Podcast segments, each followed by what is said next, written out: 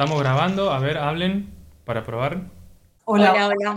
Hola, ¿cómo estás? Hola, Perfecto, bien. funciona. Hello. Esto no, se- no- lo- después vemos si lo ponemos en Spotify o no, capaz que lo corto. Vamos a empezar a transmitir a la Guana, a la Chu, a la Guanchutri.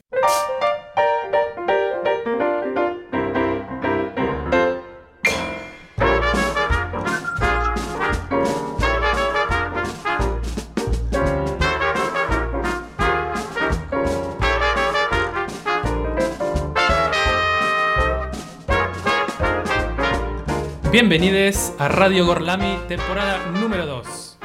Bienvenidos a esta magnífica transmisión que está comenzando y como siempre vamos a presentar a nuestro maravilloso equipo dándole la bienvenida a ella, a la persona que nos conduce por los caminos más gorlaminescos y más sinuoso- sinuosos de este multiverso y ella es ni más ni menos que Lola.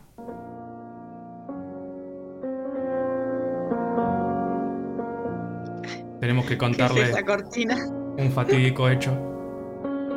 Nuestra querida Qué Lola. duro. Nuestra querida Lola ha pasado a una mejor vida después de expeler de su cuerpo una piedra. Ay, Y no sé-. Y no sé si está más fuerte que ayer, pero sin duda se merece esta cortina.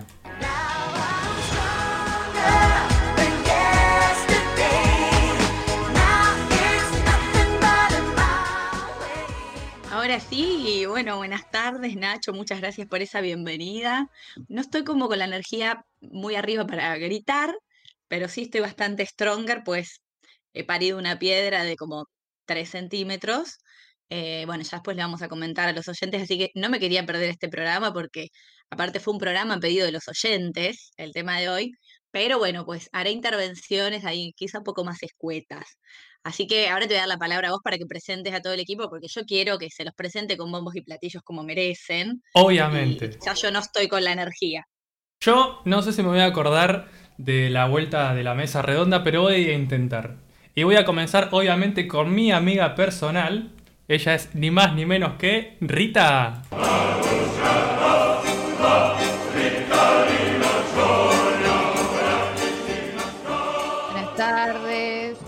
A todos y todas. Estaba Hola, a punto Rita. de estornudar, querido Nacho. No, por favor. Y bueno, Mi peor pesadilla. No nos contagien. así sí, un peligro. No, no, que no sea directo al micrófono, si no nos llega a nosotros el virus No, no, no, informático. sí, sí. Buenísimo. Lejos, lejos. Bueno, creo que ahora sigue la nueva adquisición de esta Radio Gorlami, el magnífico y el magnífico Felipe.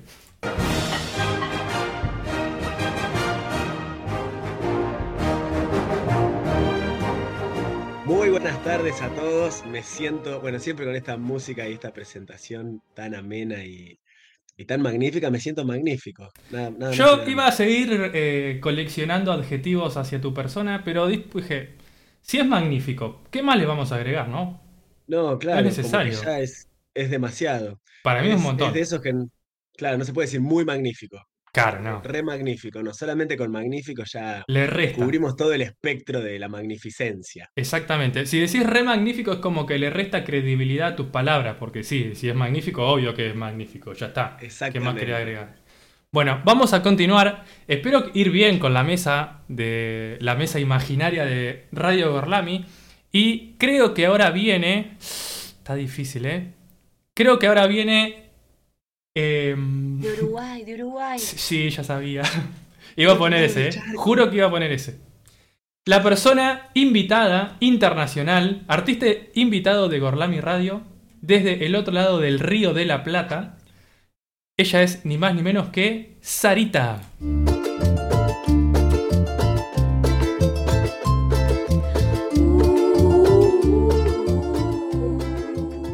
Buenas tardes a todos. Buenas. Hola. Che, es difícil presentar. No es fácil, ¿eh? No, no, no, no es fácil.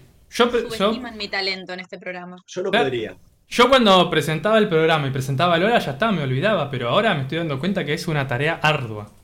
Arda tarea. Ojalá Bueno. pronto. Sí. Y ahora vamos a presentar a la persona que le aporta frescura y diversión a esta transmisión. Y ella es ni más conténganse la risa, por favor. Y ella es ni más ni menos que Salem. Una perra sorprendente, curvilínea y elocuente, magníficamente colosal, extravagante. Buenas tardes, todas, todos, todes. No me reí tanto porque un- un- es gozado una sonrisa, porque gasté mi tentada de presentación en tu presentación hacia Lola y en algún que otro chiste que surge por el chat. Tentada, sí. o sea, desde que empezó el programa hasta recién, llorando de risa. Además tenemos que limitar un poquito las tentaciones, las tentaciones Por de favor. risa, porque si a nuestra Lola el tajo se le abre. O sea, tiene ahí un Ay, par de no puntos. y no podemos continuar con este programa Para. sin antes presentar. Muy bien, gracias, Ale. Yo me iba, me, Ay, au- me iba a hacer auto olvidar. Ay, te- Ah, no, bueno, perdón. Pero yo Presentame, presentame, presentar. por favor. Sin antes presentar al cerebro y médula espinal o cráneo y columna vertebral de este programa, nuestro querido Nacho.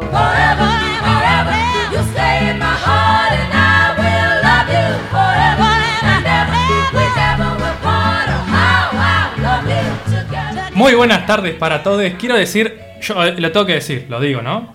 ¿Lo digo? Sí. Decilo, Estamos en siempre familia. Nosotros siempre nuestras transmisiones las estábamos haciendo a través de la plataforma Discord, que no te permite, en realidad te permite poner video, pero nosotros no lo utilizamos. Y hoy por primera vez estamos utilizando otra plataforma porque habíamos tenido problemas de imagen y nos estamos viendo las caras, no siempre, de vez en cuando, pero recién, obviamente con esta canción teníamos que poner la, la cámara y bailarla, así que estuvimos bailoteando un ratito. Y qué mejor mono- modo de, de empezar este programa, ¿no? Esta transmisión. Lola, vos querés dar, eh, presentar, arriba. querés llevar adelante esta, este pequeño momento amenizante de, de contar qué hicimos la semana. el- Voy a preguntar. Yo primero les voy a contar lo que me pasó a mí en Sí, la por semana. favor. Amerita. Si, si alguno tiene una historia superadora. Ay, no me puedo reír, chicos, qué difícil. Eh, bueno, mis queridos oyentes, sufrí una pequeña intervención donde me han extirpado la vesícula y con ella un cálculo de como 3 centímetros, como dije. Si hay algún interesado en comprarla, se puede Lo comunicar vendo. arroba Radio Sí. Vamos a hacer una subasta. Mal, me descubrimos que hay un mercado negro de, de cálculos de vaca, no sé por si lo estudiarán en veterinario o qué, y algunos cálculos renales también, muy caros. Así como yo ofrezco el mío de vesícula, se partió eh, al medio, pero tiene una consistencia bastante sólida, el Bueno, tamaño de se una pueden, hacer, se pueden hacer dos collares con esa. Claro. con- O y No, unos aritos, unos aritos, Claro, un mitad de exactamente. cada lado. O si no, viste, My Best Friend y mitad y mitad, y cada una tiene una parte, eso también. Ah, es buena esa. hermoso. O para Qué hijos lindo. gemelos, Bueno. hijos gemelos que los vas a separar al nacer, tipo le das una Ay, mitad a cada uno. medallón, Claro, lo busquen.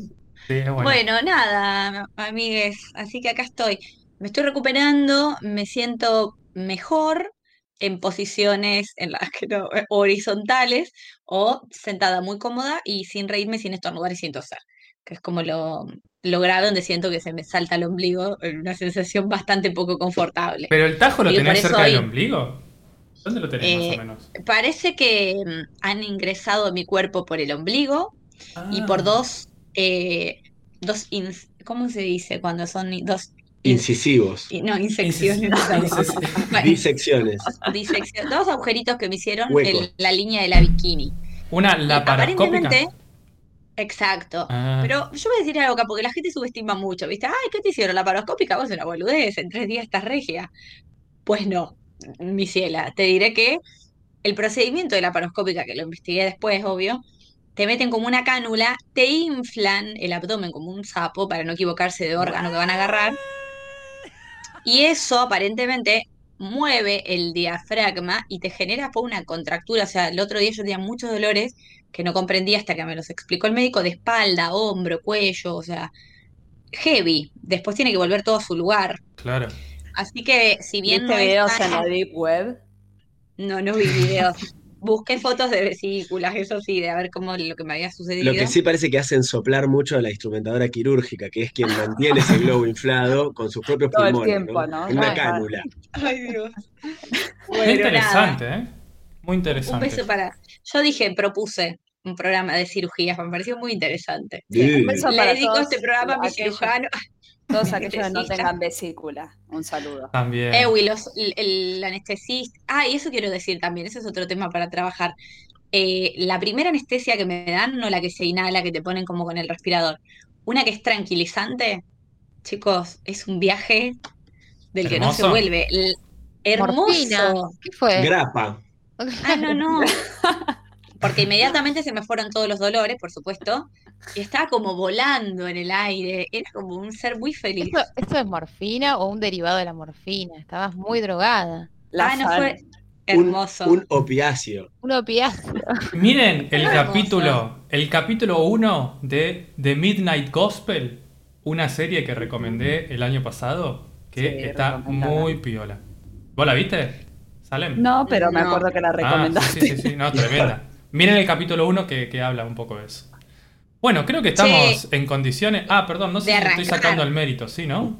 Pero yo quería preguntarles a ustedes qué onda sus semanas, si les quitaron algún órgano, estuvieron bajo los efectos de algún opiáceo. Yo hace tres días No, me no. levanté, me desperté en una bañera con un montón de hielo. Pero eh, no me fui a ver si tenía Tenías los incisiones, órganos. incisiones era la palabra que quería decir. Incisiones. Yo no me las veo. A mí, a mí me agregaron un órgano llamado sillón. ¡Vamos! órgano. Ah. Bueno. Qué nivel, Bueno, ¿eh? y mi semana sigue igual de trágica que la semana pasada porque, como comenté, no sé si recuerdan, tenía un problema con el gas y con la empresa del Ah, gas que no se soluciona y cada vez hace más frío.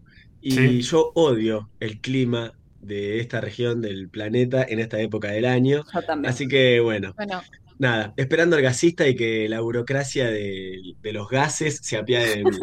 Sí. Y si no, llama a la, a la instrumentadora quirúrgica que te sople gas por. Sí, a, Por a que sople. Claro. Y bueno, que, que surja Bueno, lo que surja. ¿alguien más tiene algo, alguna problemática o algo que ha incorporado a su vivienda para compartir o podemos arrancar con el tema del día? ¿Estás apurada? No, para nada, en absoluto. Es más, me gustaría que Salem recuerde las redes también Por favor. arrancar. Nadie mordió el anzuelo. Arre. Ja, ja, ja. No, increíble. Gracias. Si quieren seguirnos en nuestras redes sociales, arroba Gorlami Radio en Twitter y en Instagram, pueden escuchar los programas en vivo los miércoles 19 horas, gorlamiradio.blogspot.com y además en Spotify nos encuentran como Radio Gorlami que están todos nuestros programas de la segunda ola que vienen subiéndose al toque. Al toque, ¿eh? un lujo, Increíble. un lujo, Vamos a Nacho. full. Casi que se suben antes de que se graben. Sí, sí, sí, sí, es tremendo. Bueno, Ahora sí, ¿estamos ready? estamos ready. Bien, entonces vamos a comenzar con el tema del día.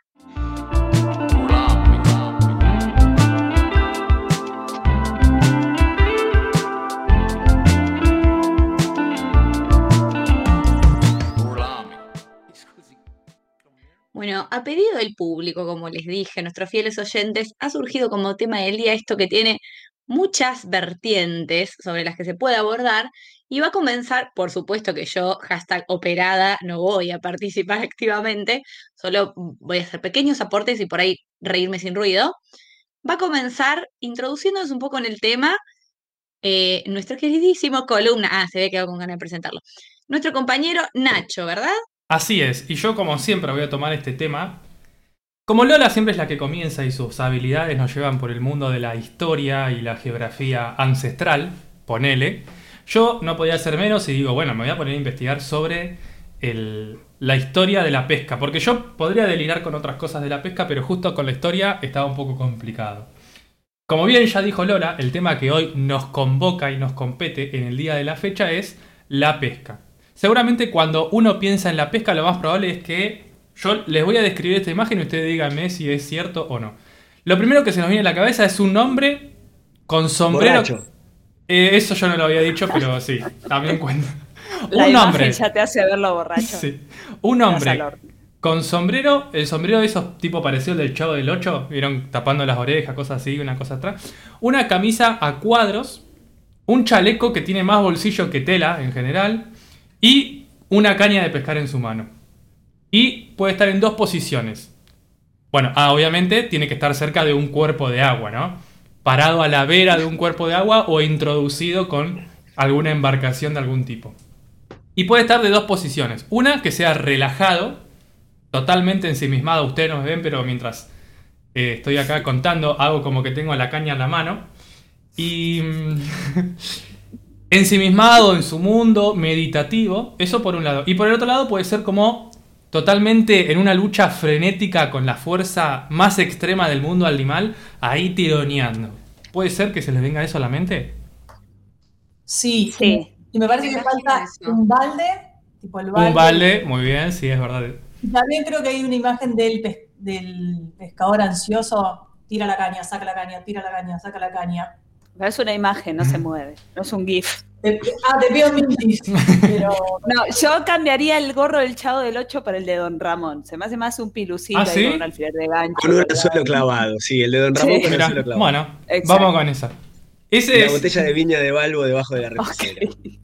Ese es el estereotipo de pescador, pero bueno, obviamente si nos ponemos a pensar un poquito más y pensamos tres minutos, vamos a encontrar miles de maneras de pescar, ¿sí? Desde la más casera y artesanal, digamos, de una caña de pescar hecha literalmente de caña de bambú, y también otras como donde se está utilizando la más alta tecnología para lograr esa pesca. Pero bueno, más allá de todo esto, vamos a empezar definiendo la pesca. La pesca es la captura de cualquier animal que viva en el agua, cualquiera sea. Puede ser peces, que es por ahí lo que primero se nos viene a la mente. Pueden ser crustáceos. Momento jacobino, ¿cuáles son los crustáceos?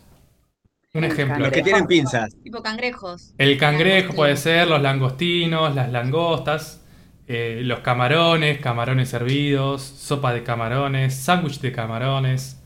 Ah, otro momento jacobino, ¿qué película estoy hablando? Forrest Gump. Bien ahí. Tenés dos Sí. puntos, Feli. Hoy la verdad que Gracias. estás en- encendido. afilado, sí. Después tenemos, Porque bueno, esto, de, esto de no- sí.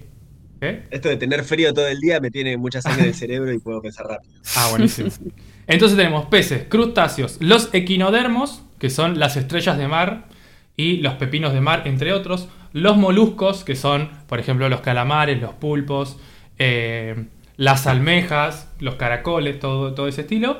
Y entre otros, ¿sí? cualquier animal que viva en el, en el agua puede ser pescado.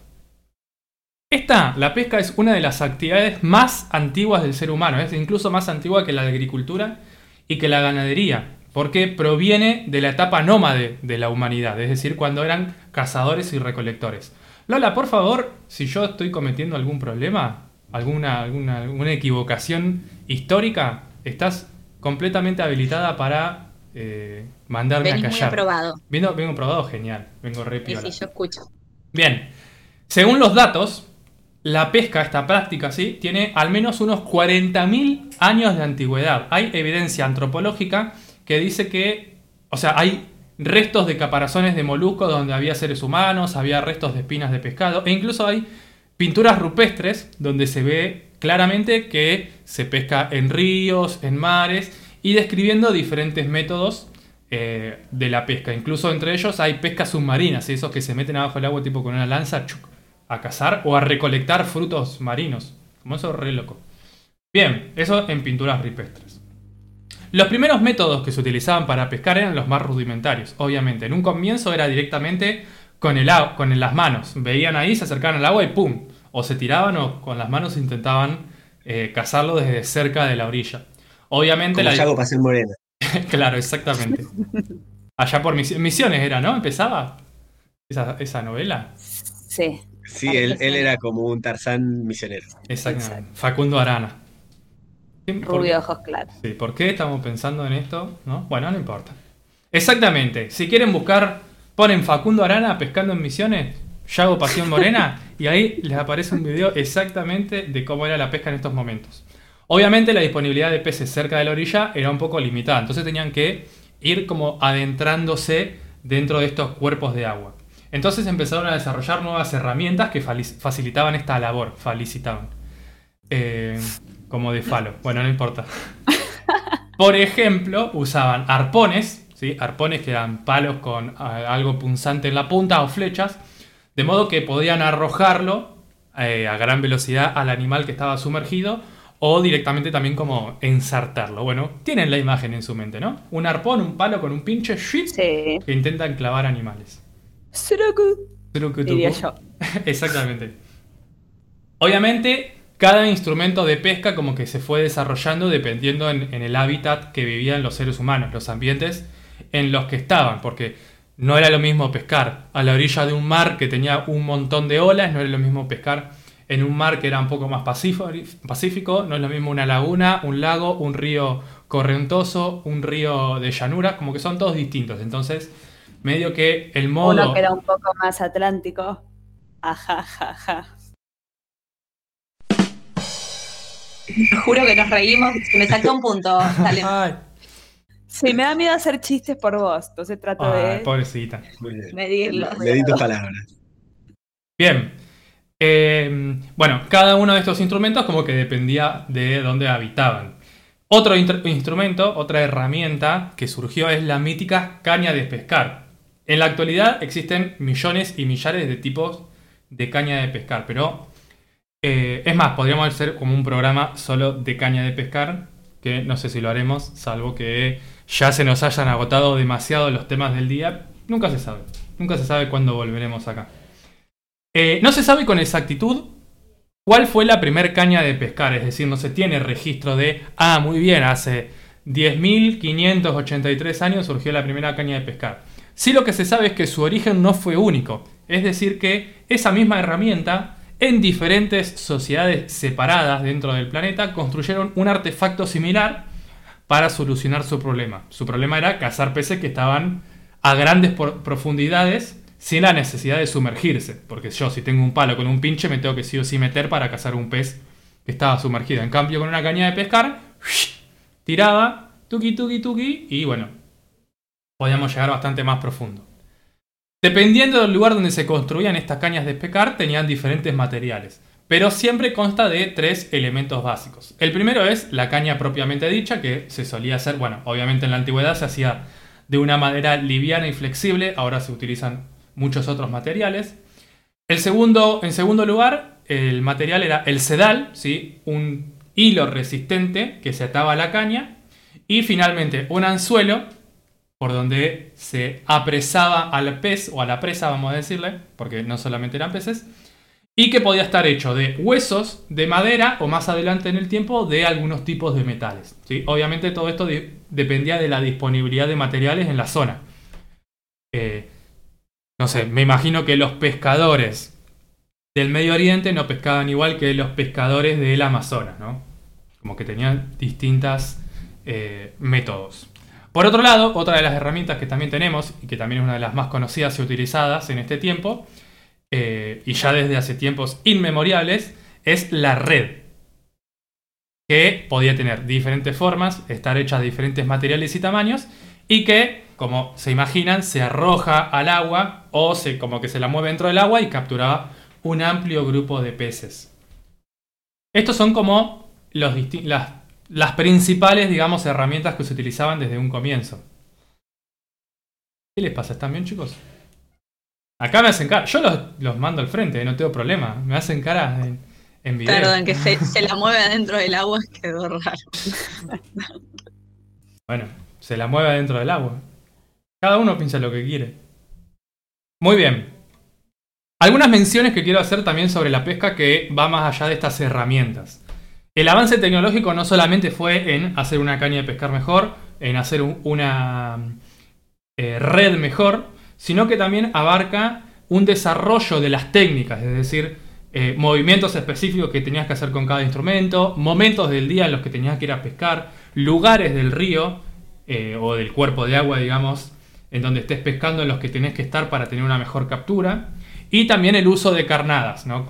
Puedes, puedes utilizar horno carnadas y distintos tipos ¿sí? de carnada. Un gusano, un pedazo de carne, un pedacito de jamón. Eh, obviamente, como verán, la variedad dentro de la pesca es inmensa. Obviamente estas... eh, dije mucho obviamente hoy, ¿no? ¿Puede ser? Te- Es me- que es obviamente todo. es que es muy obvio, sí, es muy obvio. Obviamente. Las herramientas fueron evolucionando tanto, tanto, tanto que la captura de animales acuáticos a gran escala se volvió algo sencillo, podríamos decirle, entre comillas, ¿sí? Un barco pesquero sale y es muy probable que vuelva con un montón de cantidad de los peces. Un o de saludo los- a Greenpeace. Sí, ¿no? un saludo a Greenpeace. Le dedicamos el programa. Eh, y además, esta habilidad muy amplia de la pesca, acompañada de esta creencia del ser humano de creerse dueño de todo lo que habita en la Tierra, comenzamos a explotar un montón de ambientes y a perjudicarlos. En la actualidad, no me quiero meter mucho con esto, estaría muy bueno, pero bueno, no tenemos la oportunidad. En la actualidad existen muchas leyes que limitan los tipos de pescas. O sea, te limitan el tipo de pesca en ciertos espacios, los lugares en los que podés pescar, hay zonas reservadas, zonas que no son reservadas, y también los momentos del año. Porque, por ejemplo, lo que se tiene mucho en cuenta es en no cazar crías, ¿sí? Es decir, animales pequeños que todavía no se hayan reproducido. Una vez que ya se reprodujeron y aportaron eh, a la nueva generación, medios que ahí ya se los puede pescar. Entonces, en ciertos tiempos del año no se puede, no se pueden utilizar redes que capturen a los más pequeños, es decir, que usan un tamaño de red donde los más pequeñitos se puedan escapar. Zafan. Exactamente. A lo buscando a Nemo. Porque eh, si se explota demasiado podría primero agotar el recurso del ambiente, obviamente, y empezar a dejar de producir alimentos para las personas, pero también se puede generar todo un desequilibrio enorme en la tierra. Una cacería y una pescadería, pesca furtiva en los mares puede causar un desequilibrio muy muy grande.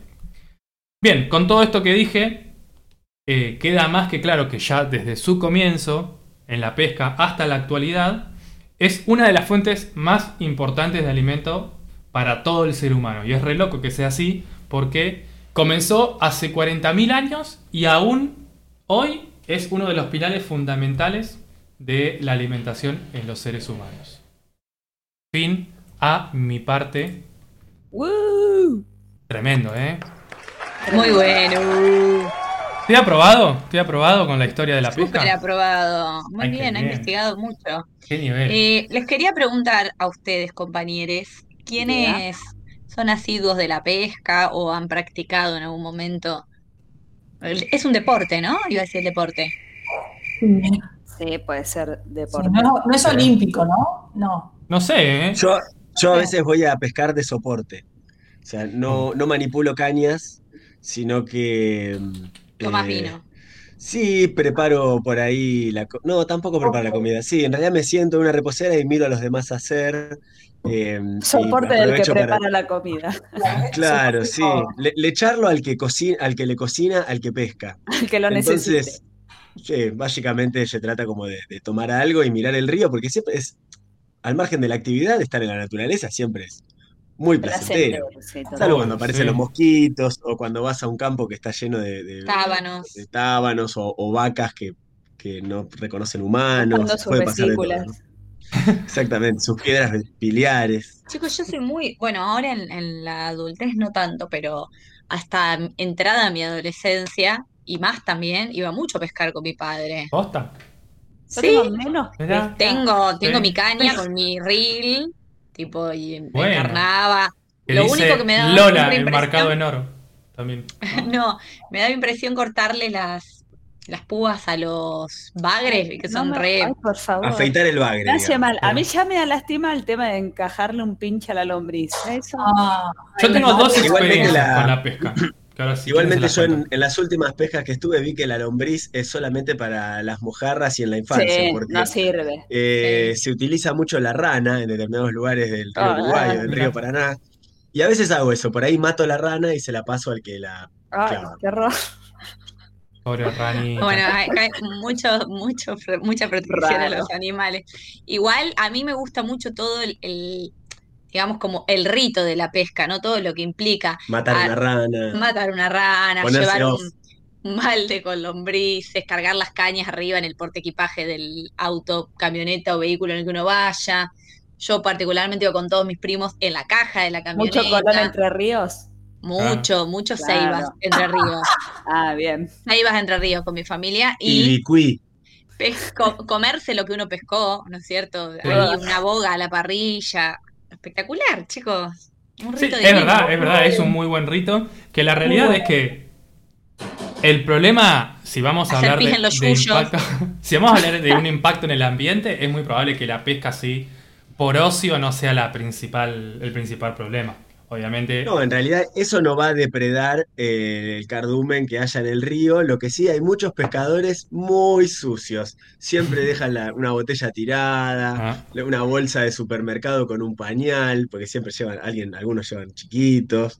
eh, colillas de Mira, acá los, bueno, los claro. fieles oyentes dicen que nada como una boga a la parrilla. Mi vieja la ponía, la embadurnaba en aceite, la envolvía en diario, la rellenaba a veces con cebolla o lo que sea, y ahí nomás en la misma parrillita, vuelta y vuelta, cuando saca Después el soy yo el diario, que dice, la embadurnaba en aceite.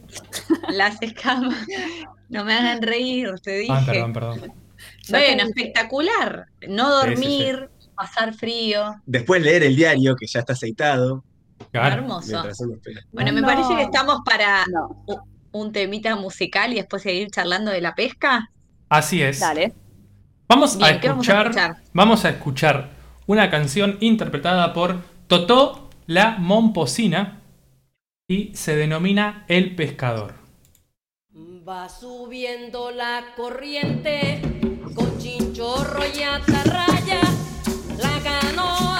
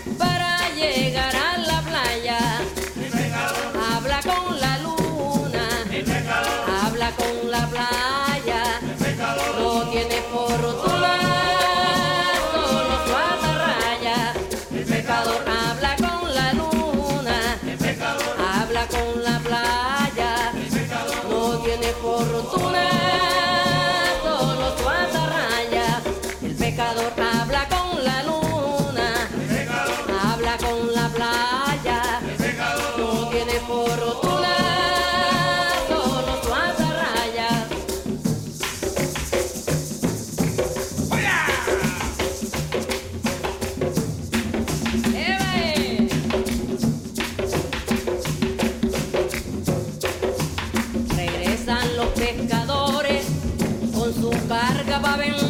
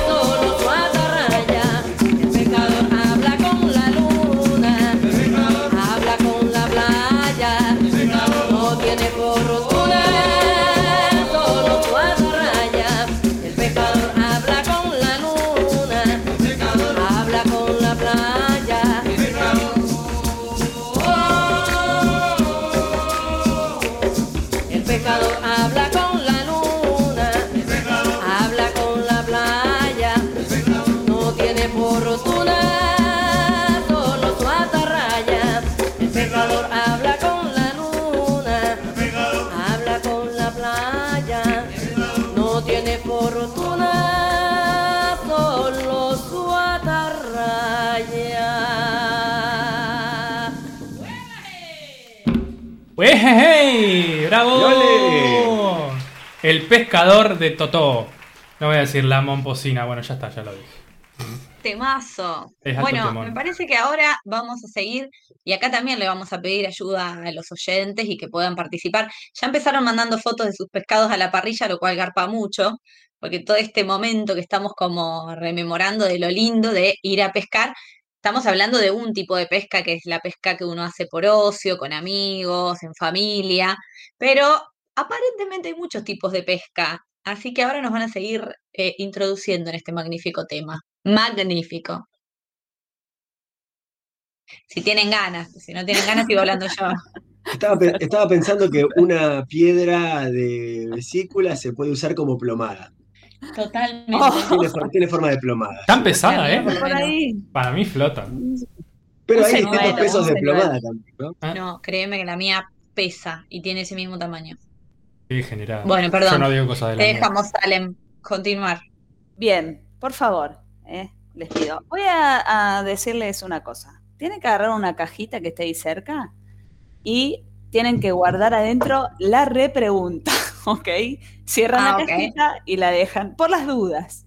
Oyentes que quieran ayudar, bien, Pueden bienvenidos. Eh, bien, como nos contó Nacho, con la evolución de todo lo que ha sido la pesca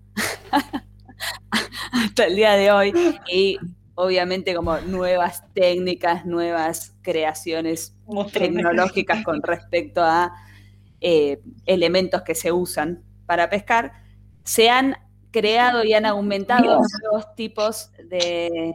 ¿Qué es de la pesca? Eh, están- Eh, pues, ¿Se pueden silenciar? Sorry.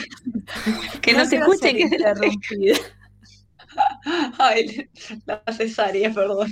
El dispositivo nuevo, ¿no? Claro, claro. Bueno, agradezco. Bien, con estas nuevas invenciones se han aumentado como los tipos y las distintas disciplinas dentro de la pesca. Entonces, yo les voy a contar un poco de qué se trata eso. Eh, dentro de la pesca podemos encontrar una definición que sería según el fin que tenga la pesca, que puede ser comercial o deportiva, que un poco estuvimos así como hablando.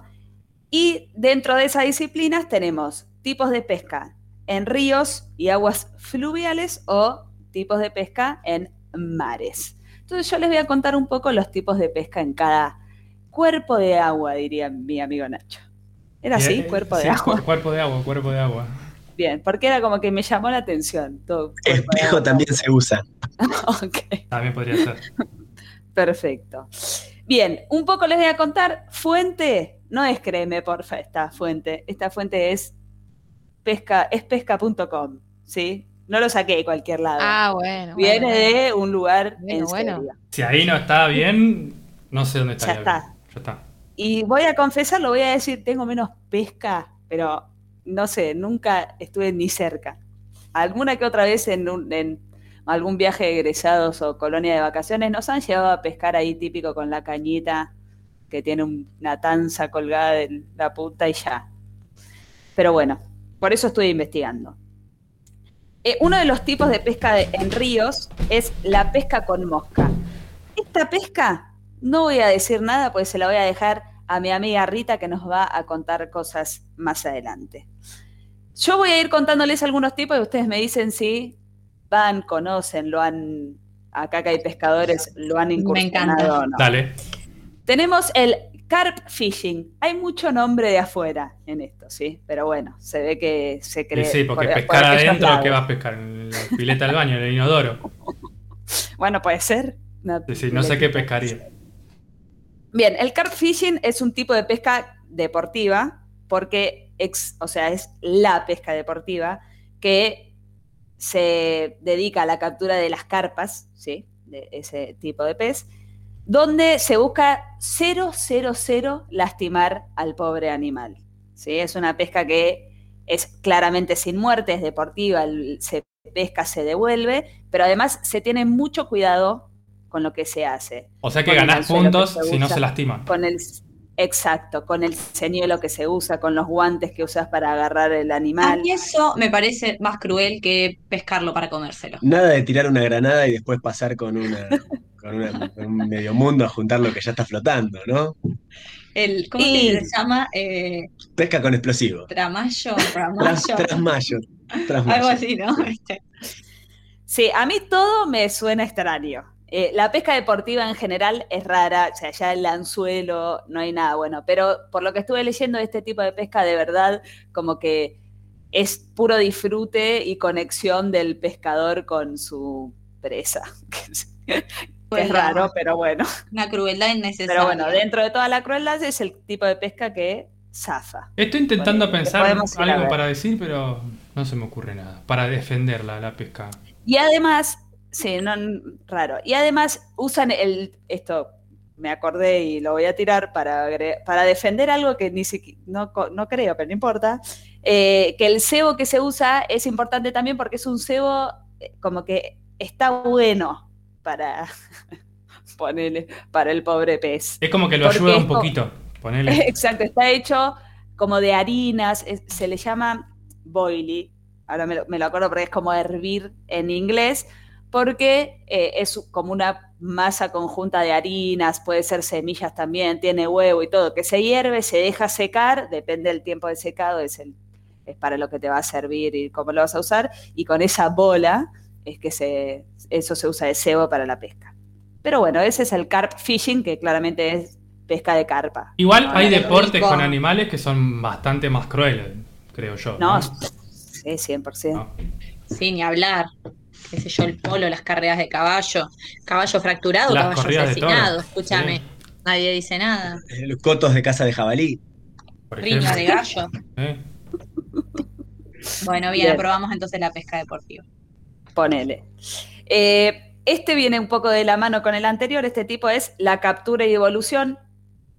A, ver, es que sí, sí suena raro, o sea, es indefendible, pero esto es, y es, me parece que un poco más cruel que el anterior, obviamente no hay mucha ciencia, pescan peces y los devuelven, ¿no? Captura y evolución, no hay mucha vuelta, pero habla como de un disfrute de pescar, ¿no? Obviamente, y de además de devolves tu presa y otro compañero tuyo también la pesca.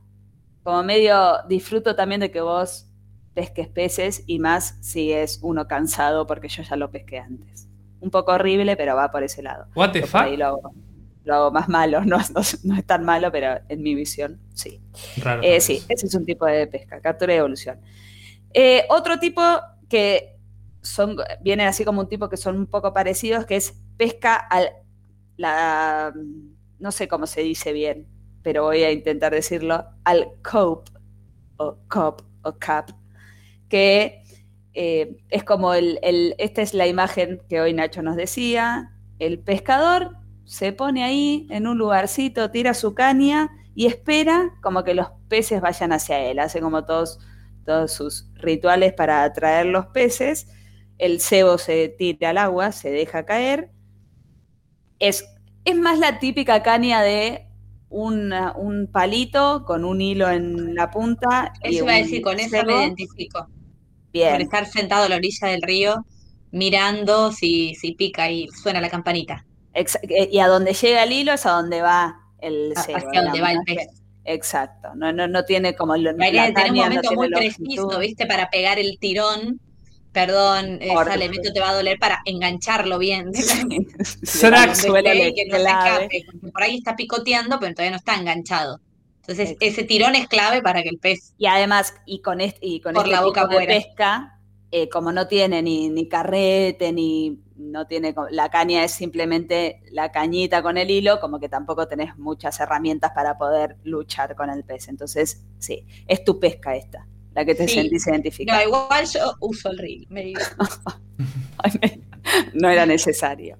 El otro tipo de pesca es pesca boloniesa, que en realidad se llama así por eh, una competencia que hubo en la ciudad de Bolonia, donde fue como muy conocida eh, esta competencia, entonces se llama de esa manera, que es parecida porque es como un poco a la espera, yo tiro la caña y que venga el que venga, pero sí acá se suman eh, como nuevas técnicas a la caña. Sí hay, tiene anillas, sí tiene carretes, sí tiene como otras cosas, sí podés tener como mayor longitud que con la técnica anterior, tiene como sus cositas. Es como una evolución de la pesca anterior.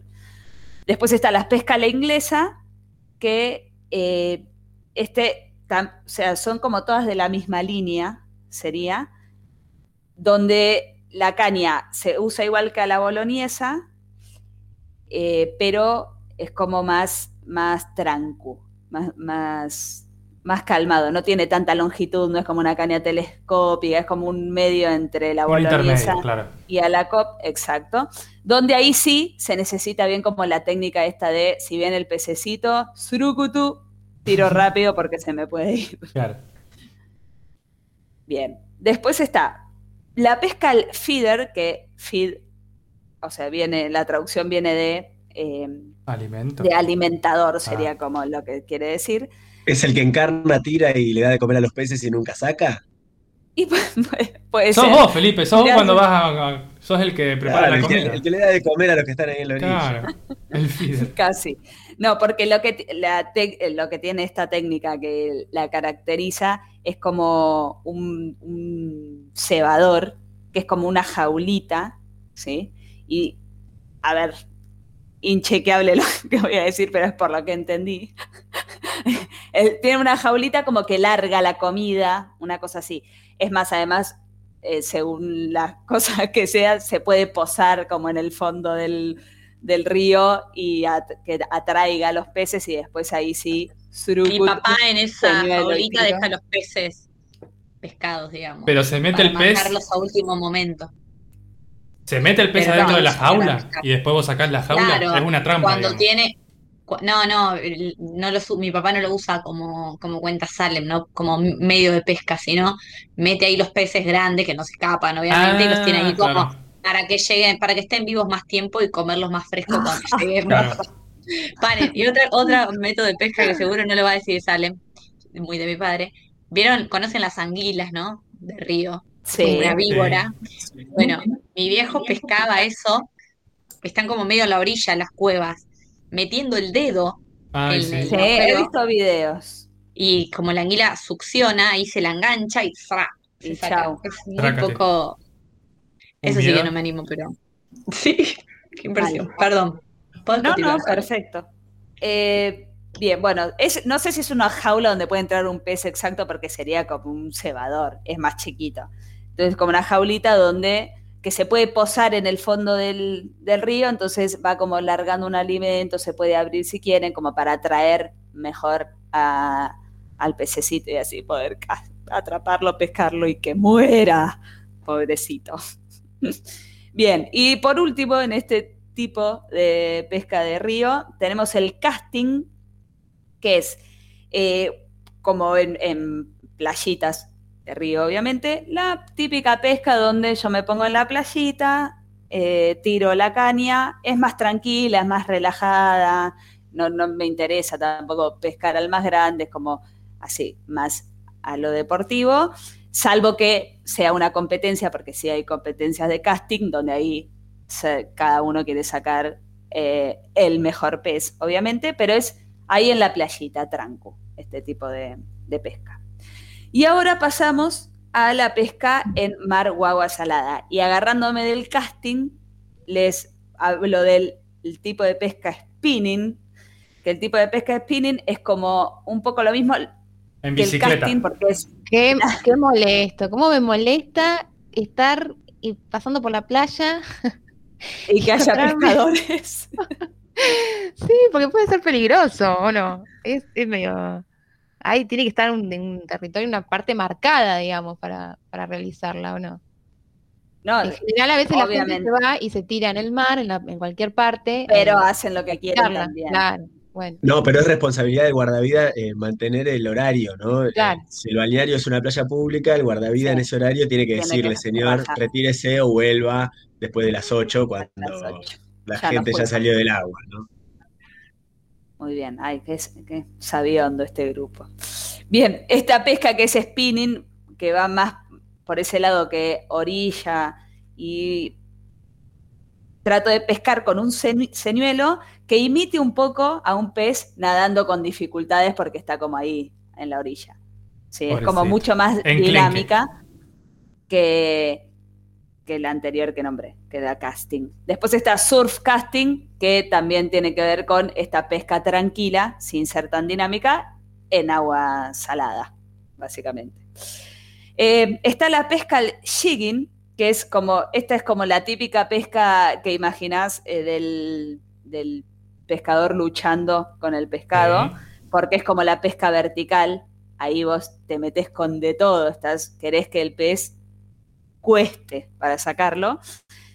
Eh, bueno, y, se suele hacer obviamente en embarcaciones porque se va como mucho, un poco más adentro que las anteriores.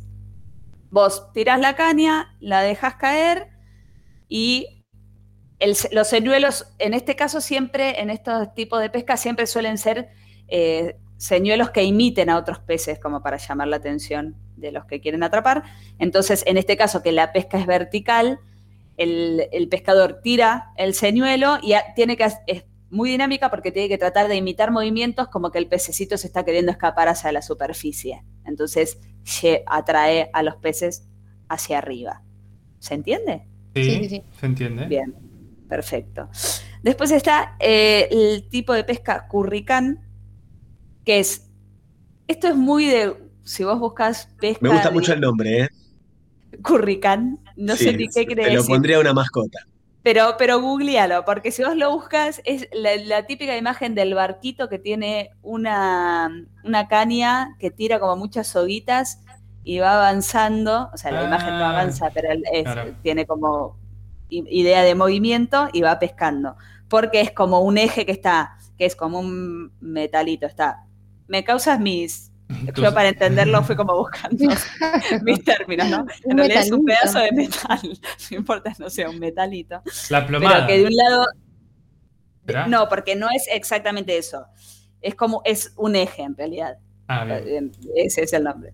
Eh, que de un lado tiene eh, un hilo y del otro el anzuelo. Y ese eje va sujeto como al barco, ¿sí? ¿Mm? Tiene como, un- tiene como doble pesca.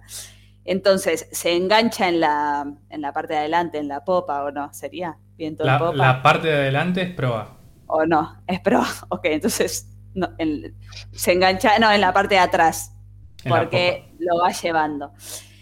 Y para que el barco arrastre la línea, el anzuelo, y entonces con el movimiento hace como un efecto de brillo y todo que atrae a los peces, y con el mismo movimiento del barco se va como pescando. Tranco este tipo, ahí, como no hago nada. me Claro, como que engancho- está todo ahí y después la acá. caña y hago todo, exacto. Después está eh, la pesca al hilo, que es como una modalidad parecida a la pesca con mosca, que ya veremos qué es.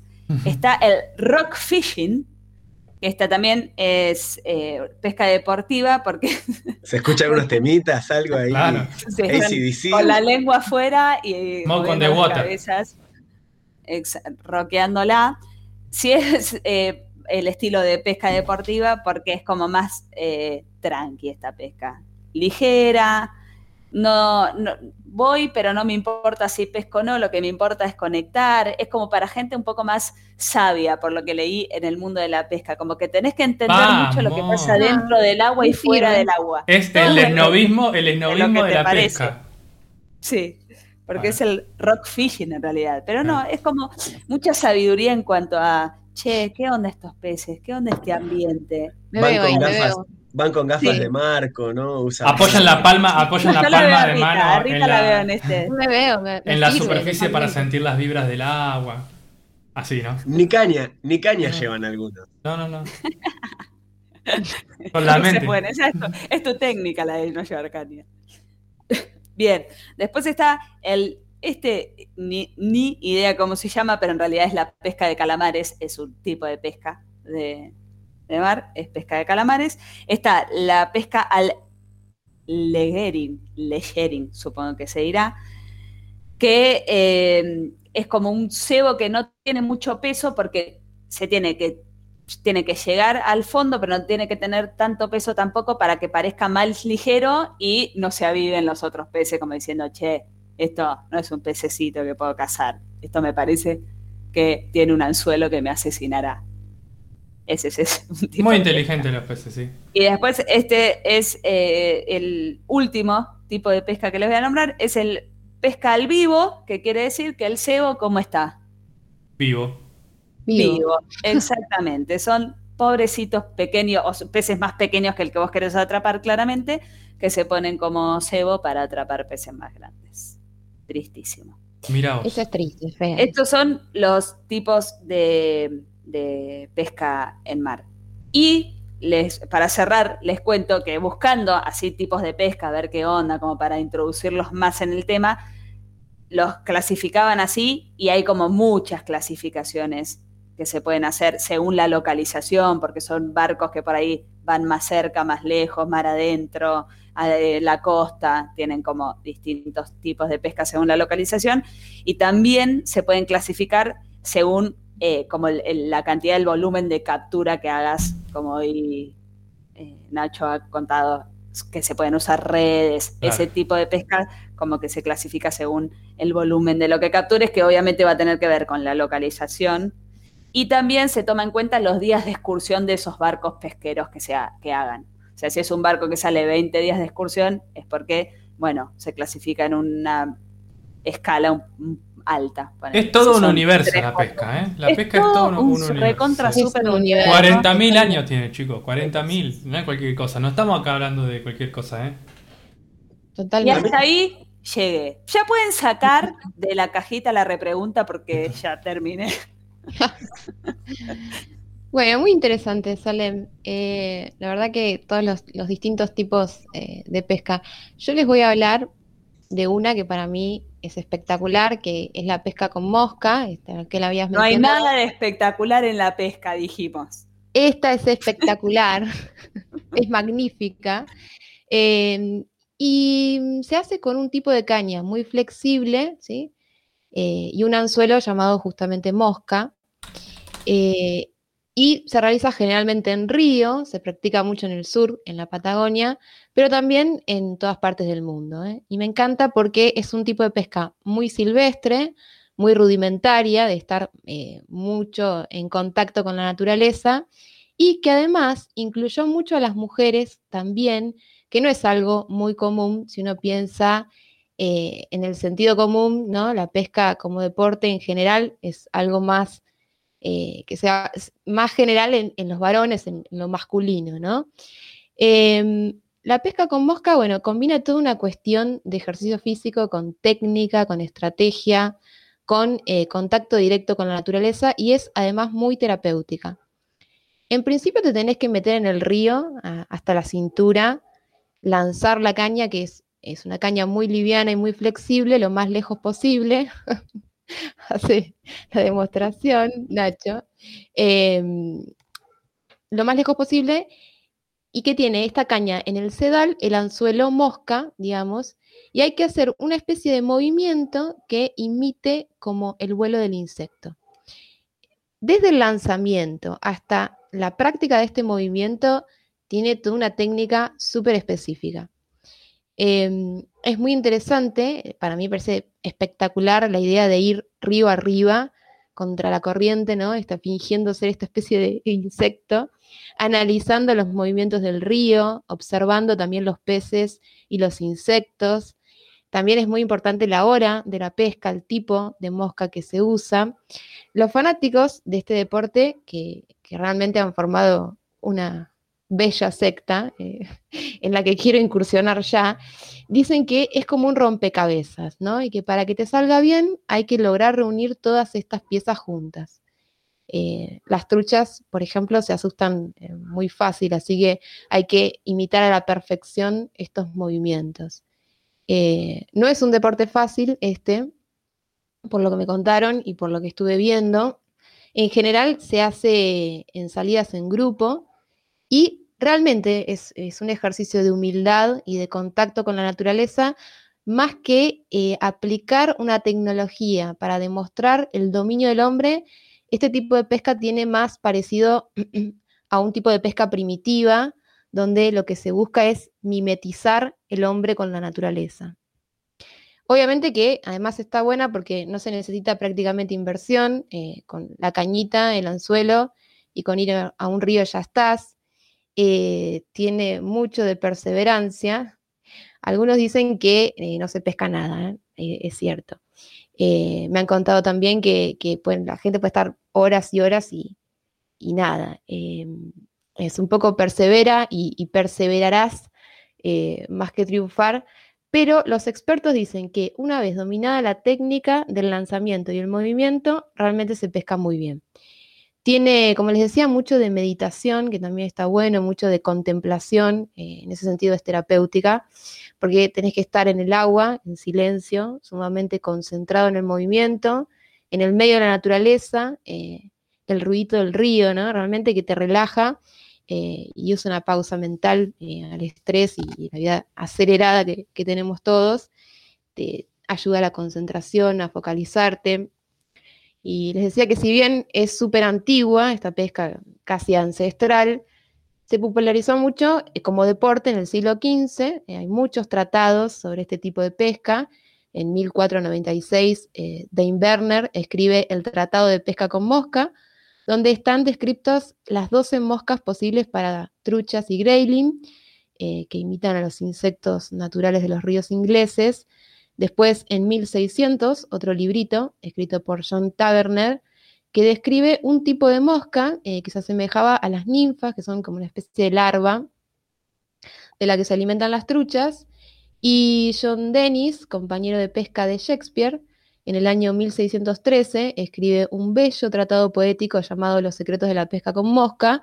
Como les decía, este tipo de pesca tiene esto de contemplación y de mimetizarse con la naturaleza y está más del lado de la integración del, humano con lo natural eh, que del ejercicio de dominio de la naturaleza, lo que fue materia para la poesía, para un pensamiento filosófico, contemplativo, que invita un poco a correrse de esa cosmovisión tan occidental de dominio del hombre, ¿no? Eh, y por último, ¿no? Que este tipo de deporte también interesante es el más practicado por mujeres, lo cual me parece muy, muy bueno. Hay que tener en cuenta que eh, desde nuestro sentido común esto, ¿no? La pesca se representa como una actividad masculina, muy ligada también a la división sexual del trabajo, ¿no? Que pone al, al hombre de la parte productiva y la mujer en lo reproductivo. Eh, estuve mirando un poco en datos, solamente el 6% de las personas que figuran en el registro pesquero artesanal en Argentina y en Chile son mujeres. Sin embargo, eh, en esta disciplina de la pesca se ve eh, realmente mucha participación femenina, lo cual me hace querer incursionar aún más. Así que nada, comentarles qué hacen, por qué hacen esto. así que nada, esto, invitarlos a experimentar este bello deporte este, y tener un poco más de contacto con la naturaleza, especialmente para mi amigo Nacho, que le gustan tanto los robotitos y las maquinitas. Eh, yo lo único que voy a decir es que tu acertado. biología, querida. Yo abrazaba a los árboles en la universidad. Falta, Compensa. últimamente estás, no sé, Estoy muy, estoy muy ¿Cómo manejan su ansiedad para la pesca? ¿Podrían? ¿Podrían estar así en esta yo pesca? quiero de- que armemos un grupo que nos vayamos al sur. Ya está. Hacer pesca con mosca, ¿no? Muy económico. Sí, que está más cerca. Vamos a un riacho ahí pasando el segundo puente. Nos Bueno, sentamos en una repostera o en un mojarrero y la pasamos bomba. Bueno, la, Unas cumbias, unos cumbiones. la pesca con, la pesca Sí, con mosca es todo lo contrario a ese programa de Discovery de pesca mortal que van con un buque a la noche y sacan toneladas de centolla del fondo del mar. Eh, Y siempre, que- y siempre hay uno que pierde un dedo, o algo por el estilo, ¿no? Como, oh, Timmy se cortó la mano. Y tienen que volver y pierden millones. Sí, Claro, nos quedó medio fuera del- de la problemática, digamos, la superexplotación que hay en la pesca, ¿no es cierto? No, Inclusive Total, en sí. zonas prohibidas, de peces que hay en extinción. Ay, Belén. Ay, perdón. No era Belén. Lola.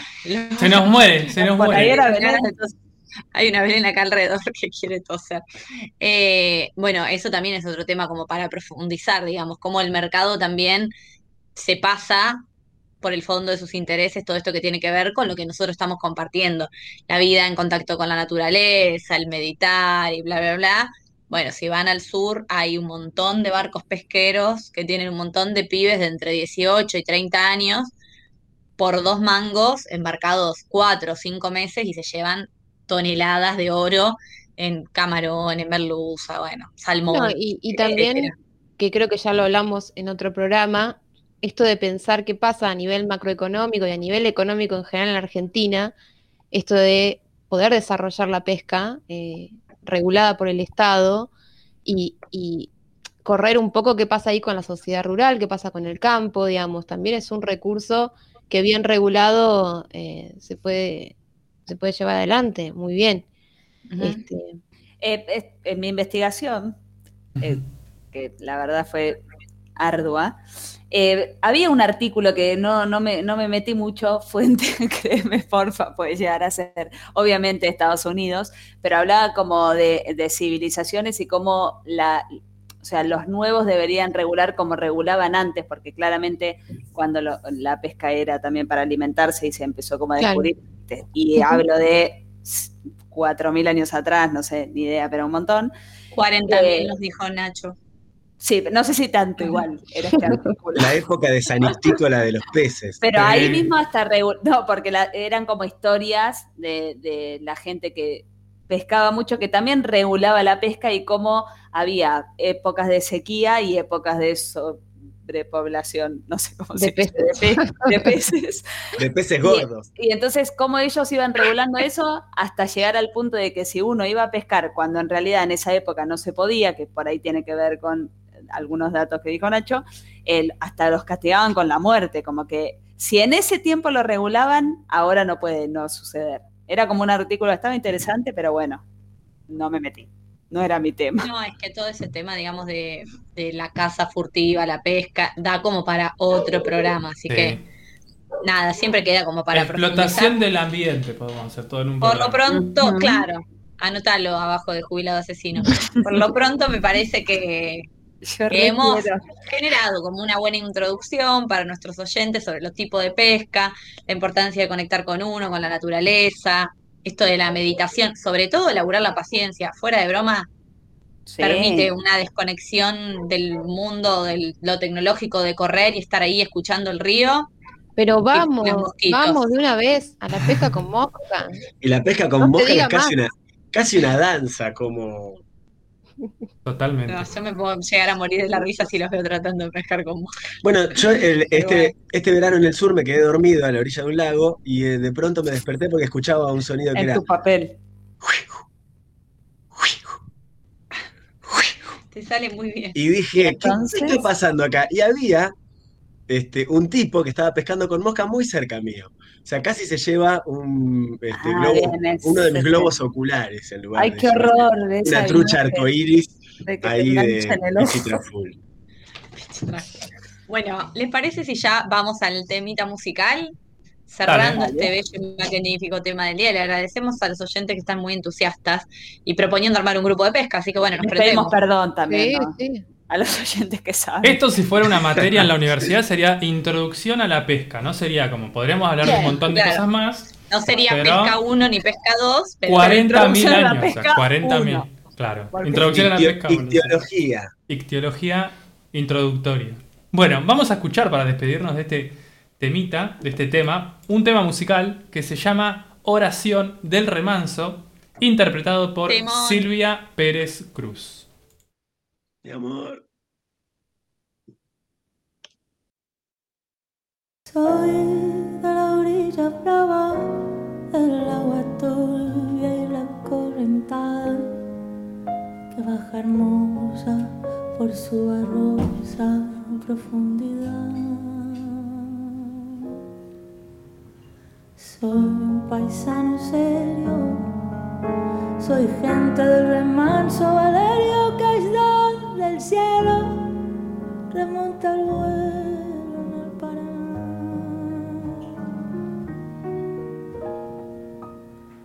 Tengo el color del río y su misma voz en mi canto sigo.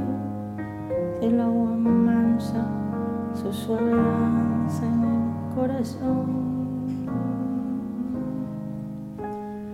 Pero a veces oscura, va turbulenta y la sed ondula y se hace brillo en este cuchillo de pescador.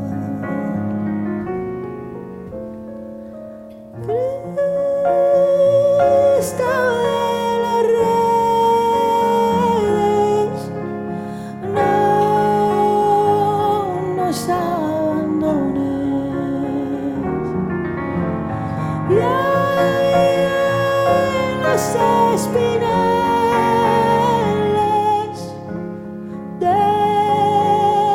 déjanos tus dones. No pienses que nos perdiste, y es que la pobreza nos pone tristes. La sangre tensa, pero no piensa más que en morir,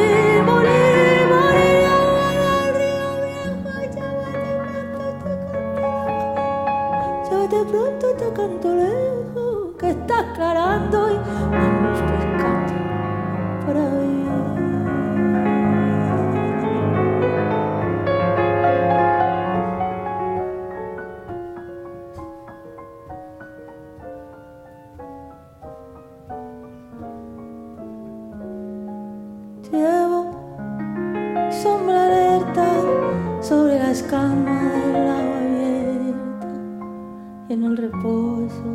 Vertiginoso del espinel.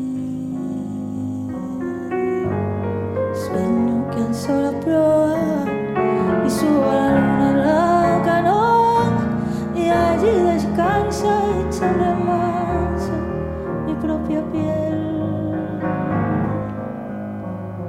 calma de mis dolores. Ay, ay, Cristo de los pescadores, dile a mi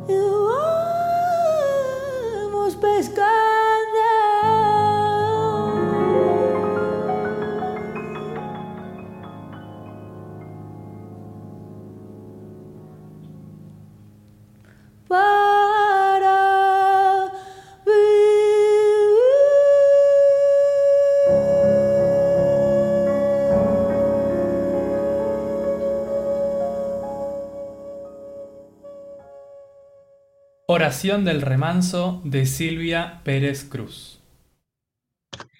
Muy bien, y después de escuchar este maravilloso tema de Silvia Pérez Cruz en Japón, eh, vamos a dar comienzo a esta columna de la segunda ola de Gorlami que se llama Historias anecdóticas del pasado de antaño.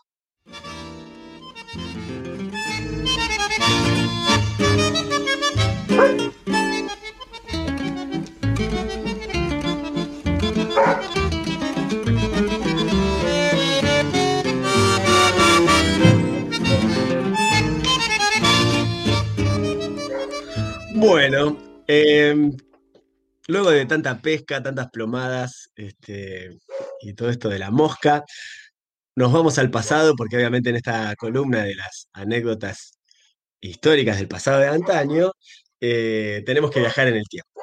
Obviamente vamos a viajar a la ciudad de Buenos Aires, la capital federal, y vamos a irnos a la época dorada del tango, ¿no? La, la época más brillante de Buenos Aires, aquella época de Carlos Gardel y Alfredo Lepera, que ya en mi columna son unos este, personajes hiper famosos y recurrentes, pero esta vez para abordar la historia y algunas anécdotas de la vida de un personaje femenino que era conocida en su momento como la emperatriz del tango, o también como la joyita argentina.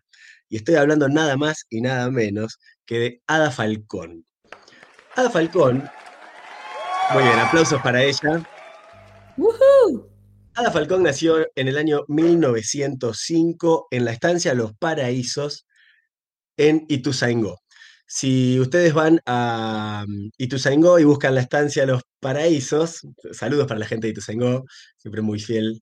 em, si uno va a la estancia los paraísos en Ituzaingó, bueno, va a encontrar que ya no existe, porque todas las estancias de esa zona, eh, bueno, han sido loteadas y vendidas para hacer casas más pequeñas, ¿no?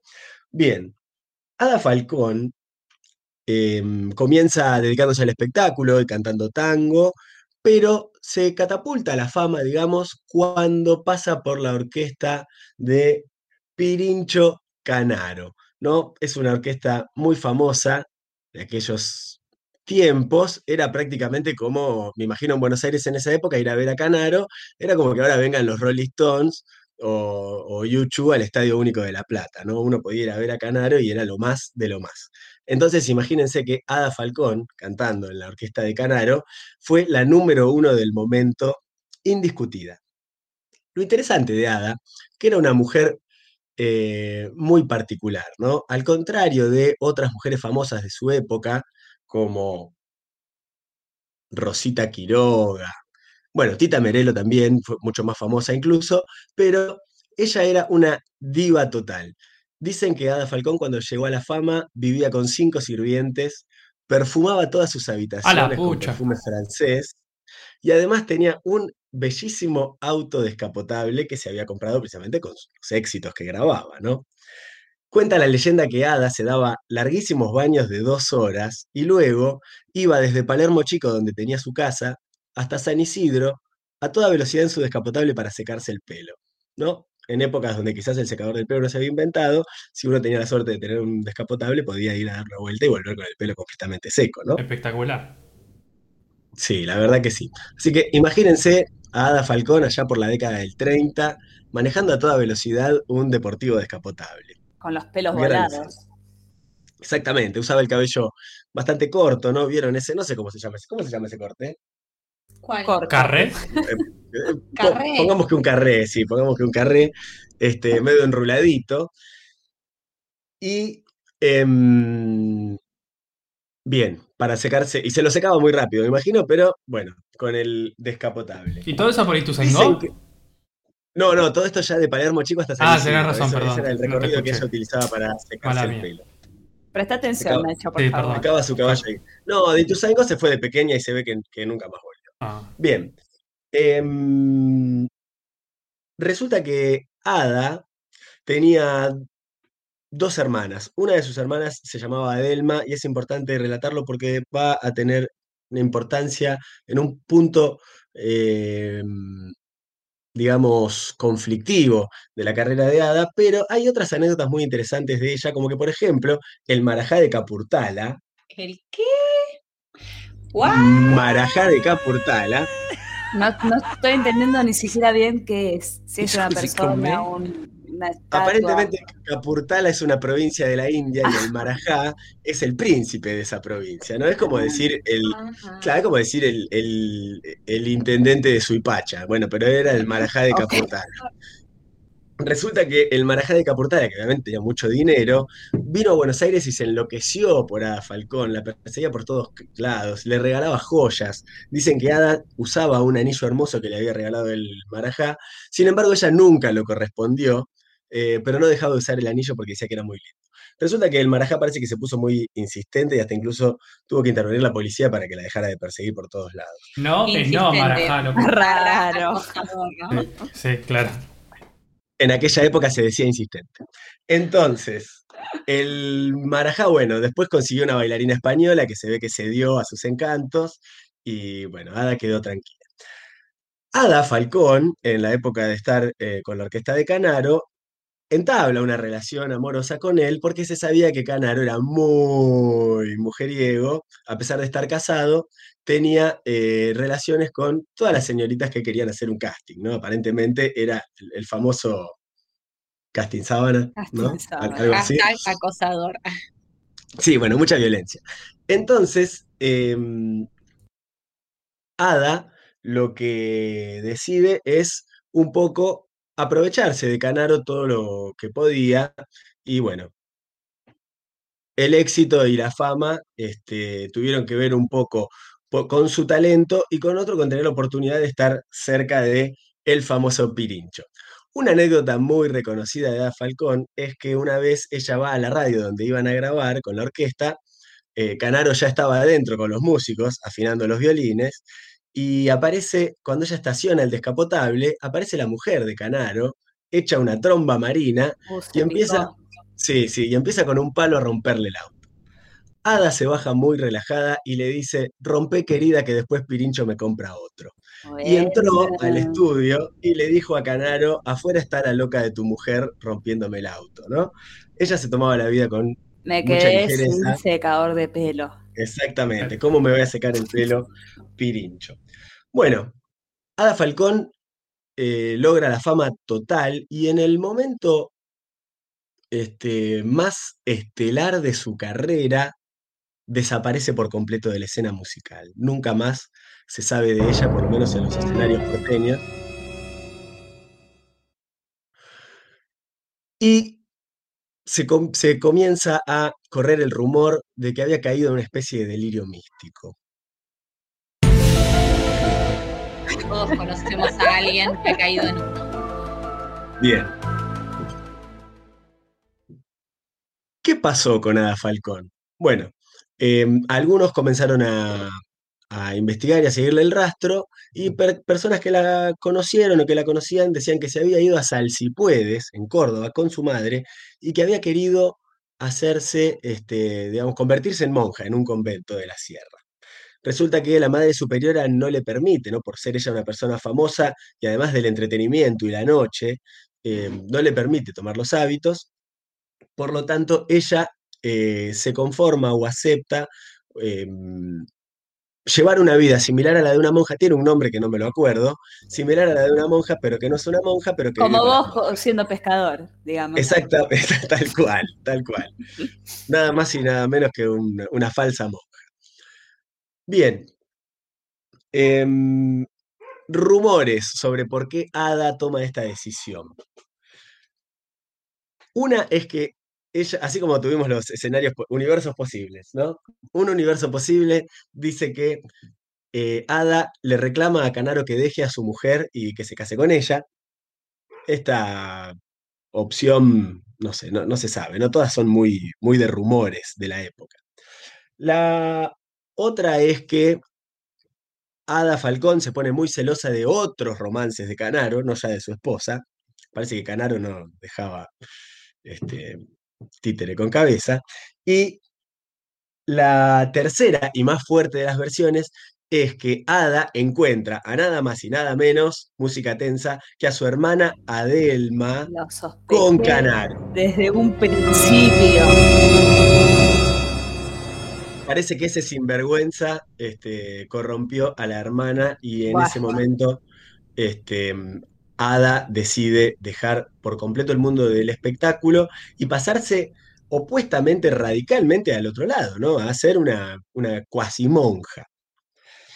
Em, bueno, todos dicen que Ada Falcón, de haber continuado con su carrera, hubiese sido hasta incluso más famosa que Gardel, ¿no? Y más representativa aún. Em, porque son obviamente contemporáneos. Hasta incluso Gardel la pasaba a buscar para ir a pasear por la costanera y dicen que Canaro los perseguía en auto porque se sentía muy celoso. Se ve que la relación Ay, entre un Canaro. mundo horrible, te digo. Sí, no, eran todos muy tóxico. tóxicos.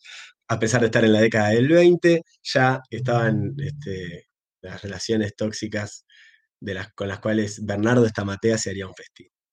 Em, muy bien, entonces Ada vive hasta los 95 años, muere en un convento en Córdoba, alejada de las luces y de los brillos, eh, pero bueno, recordada por todo el mundo del espectáculo y sobre todo por los tangueros que viven anclados en las anécdotas históricas del pasado de antaño.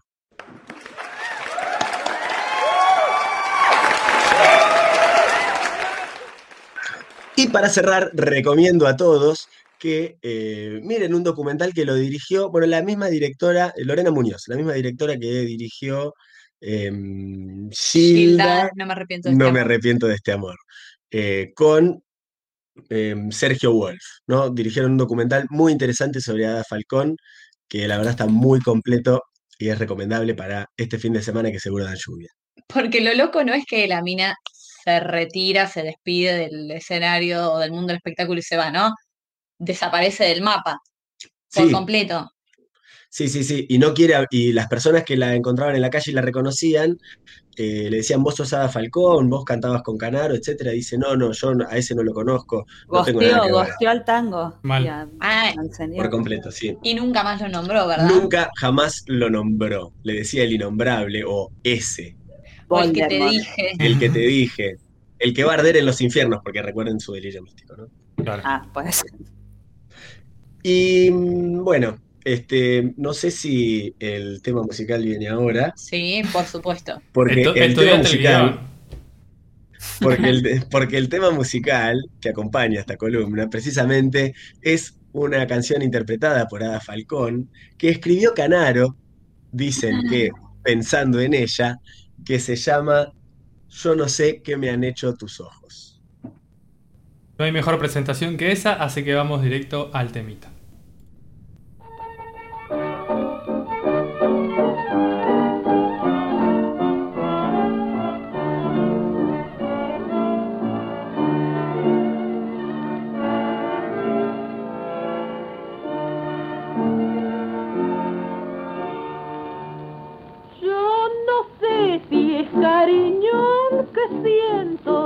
Yo no sé si será una pasión.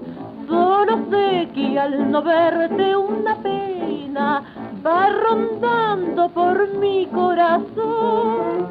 Yo no sé qué me han hecho tus ojos, que al mirarme me matan de amor.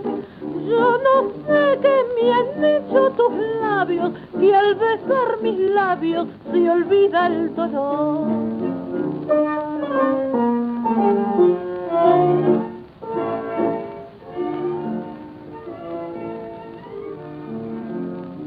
ojos para mí son luces de ilusión que alumbran la pasión que albergo para ti. Tus ojos son destellos que van reflejando ternura y amor. Tus ojos son divinos y me tienen presa en su alrededor. Tus ojos para mí son el reflejo fiel de un alma que al creer querrá con frenesí. Tus ojos para mí serán serán la luz de mi camino que con me guiarán por un sendero de esperanzas y esplendor, porque tus ojos son mi amor. Yo no sé cuántas noches de insomnio en tus ojos pensando pasé, pero sé que al dormirme una noche en tus ojos preciosos soñé. Yo no sé qué me han hecho tus ojos, que me embrujan con su resplandor. Solo sé que yo llevo en el alma tu imagen marcada con fuego de amor.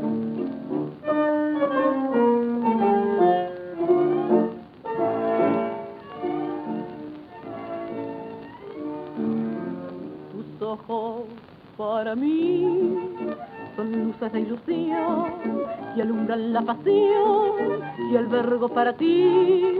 Tus ojos son destellos que van reflejando ternura y amor. Tus ojos son divinos y me tienen presa en su alrededor. Tus ojos para mí son el reflejo fiel de un alma que al creer querrá con frenesí. Tus ojos para mí serán caminos que con fe me guiarán por un sendero de esperanzas y esplendor, porque tus ojos son mi amor.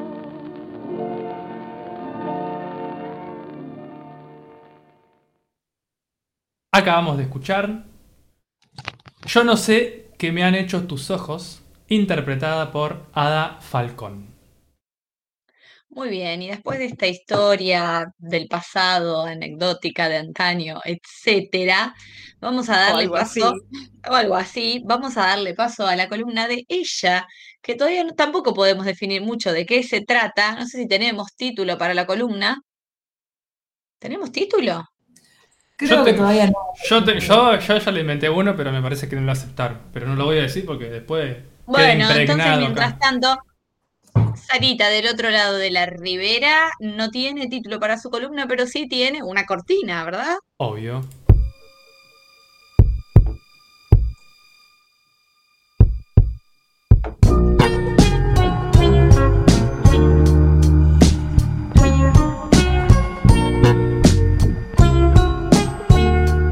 Qué buena cortina, la verdad.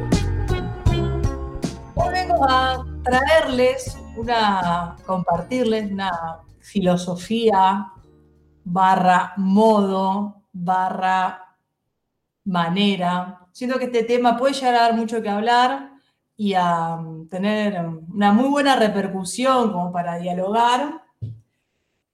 Vamos a estar hablando sobre el rag food. Antes de contarle qué es, el rag food es algo que surge en los años 90, para variar en los Estados Unidos, gracias a un conocido chef de Hollywood y algunas celebridades que rápidamente se apropian por este estilo de comida. El rag food está muy de moda, o sea, es tendencia, es como lo que está en el auge de la comida y de la filosofía de vida, y que la alimentación tiende, y obvio como todo, para vender más, a ir a esa nueva manera de comer. Nueva no porque sea de ahora, sino como que está en su mayor ex- No sé por qué me suena que este pescado a la caja no entra, ¿no? En la No Raw entra. Food. No, para la rack food de la que estamos hablando, que en realidad, bueno, como les decía, es una dieta, es un estilo de vida y bueno, en este tiempo es una tendencia culinaria. Algunos también lo definen como medicina, que viene siendo difundida por médicos y nutricionistas, como, parece que tiene como muchas propiedades. El rack food, si le hacemos como una traducción literal, es comida cruda y es como, "Ugh, qué asco la comida cruda, ¿no? Tenemos una definición de lo crudo, es que le falta algo, que algo no está bien, que le falta más tiempo. Entonces, un autor que estuve leyendo, que es un, un varón, que se llama Javier Medewoski, que su apellido significa hijo de oso, es un chef argentino que está viviendo en España hace muchos años, y practica esta filosofía de vida hace ya bastante tiempo. Y él lo define como una alimentación viva, como aquello que, mm, que no pasa por ningún tipo de proceso. ¿Esto qué quiere decir con una alimentación viva? Es poder alimentarnos de vegetales, de semillas, de legumbres, pero que no pasen por ningún tipo de proceso de cocción. Entonces es como muy novedoso porque uno dice, bueno, entonces que diría Lisa Simpson, no vives de ensaladas.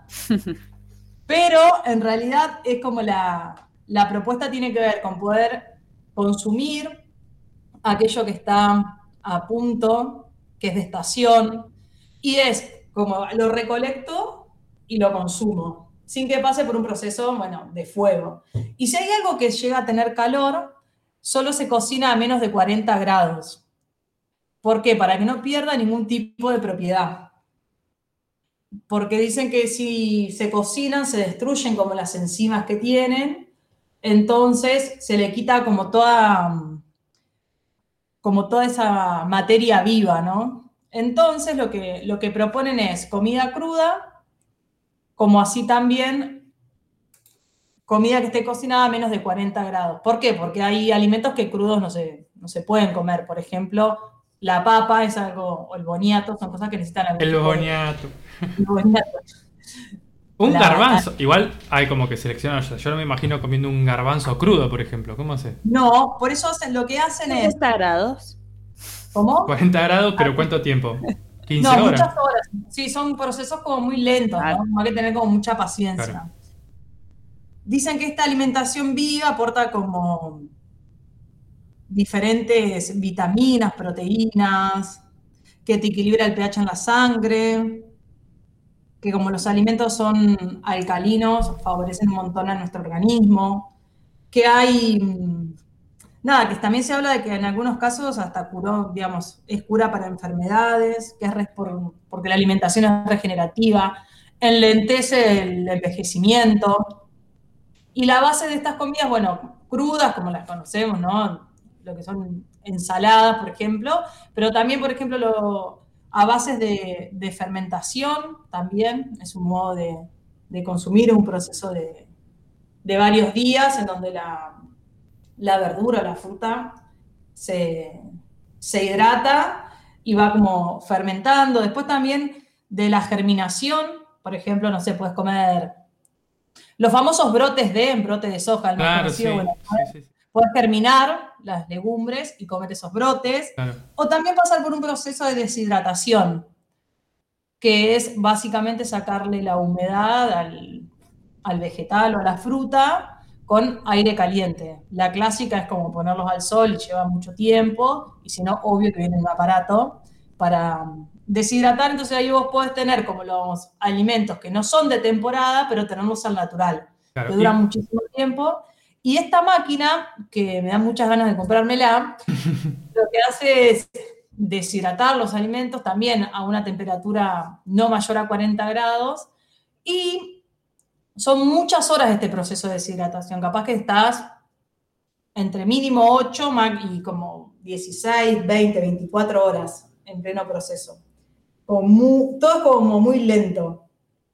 Y hablan de que traen como muchísimos beneficios a nuestro sistema digestivo, digamos, dicen que con este tipo de alimentación no es necesario mm, comer tanto porque nuestro cuerpo hace una digestión mucho más, más rápida, no sentís pesadez, estás como más activo y por ende elimina todo consumo de azúcares, harinas refinadas, también Mostrar una Coca-Cola y muere el muere. hombre.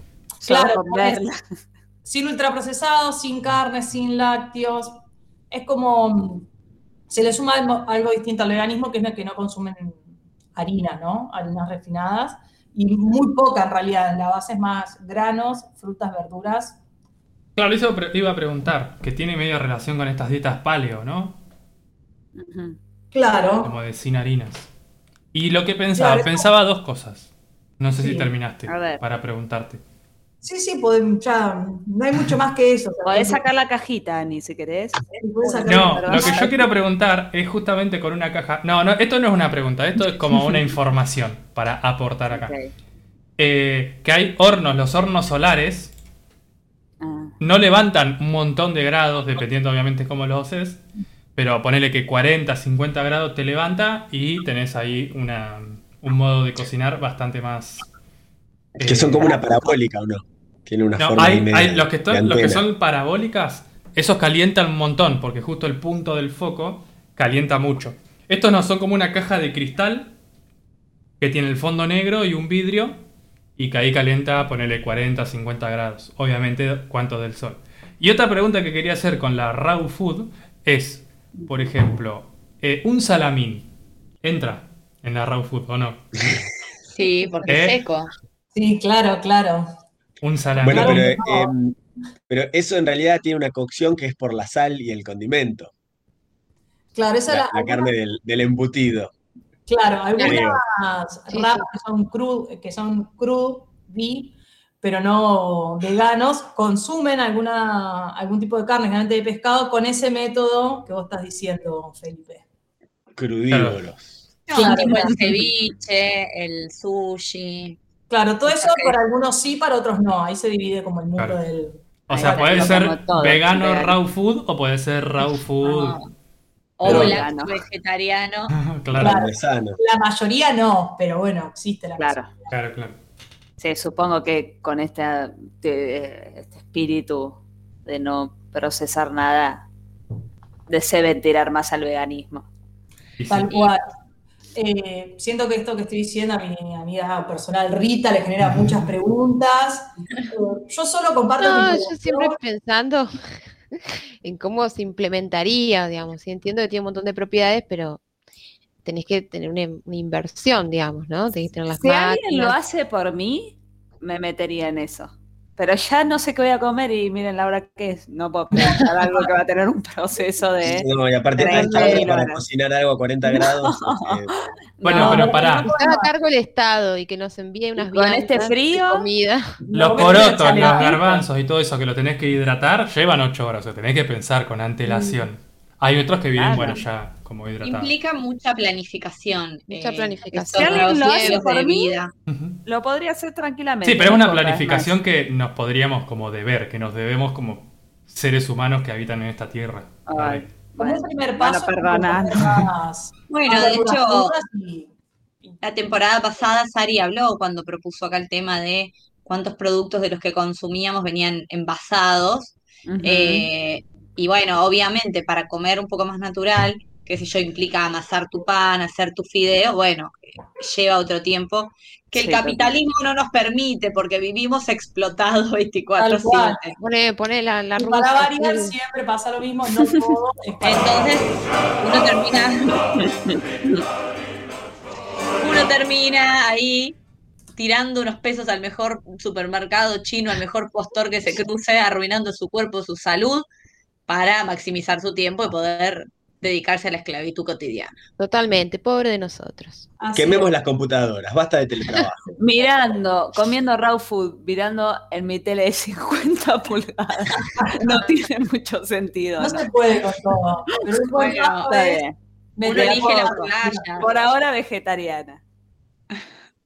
Bueno, me parece que ya hemos recorrido varios temas desde Ada Falcón, el raw food y la pesca, que bueno, también se puede relacionar con el raw food si a esos pececillos Ajá. le tiramos un limón y un jengibre. O los comes directamente mientras nadan.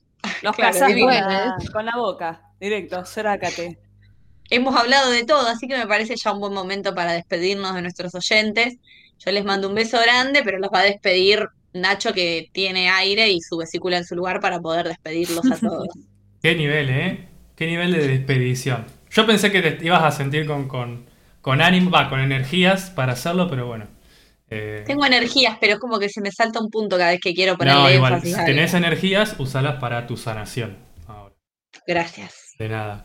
Bien, obviamente vamos a despedir primero a nuestra queridísima amiga personal que no- hoy nos ha deleitado con eh, la pesca de mosca. A mí me hizo meditar, sinceramente. Yo cerré los ojos y sentía el... Fuimos, fuimos testigos, ¿eh? Sí. El- Así que vamos a despedirla a nuestra queridísima amiga Rita.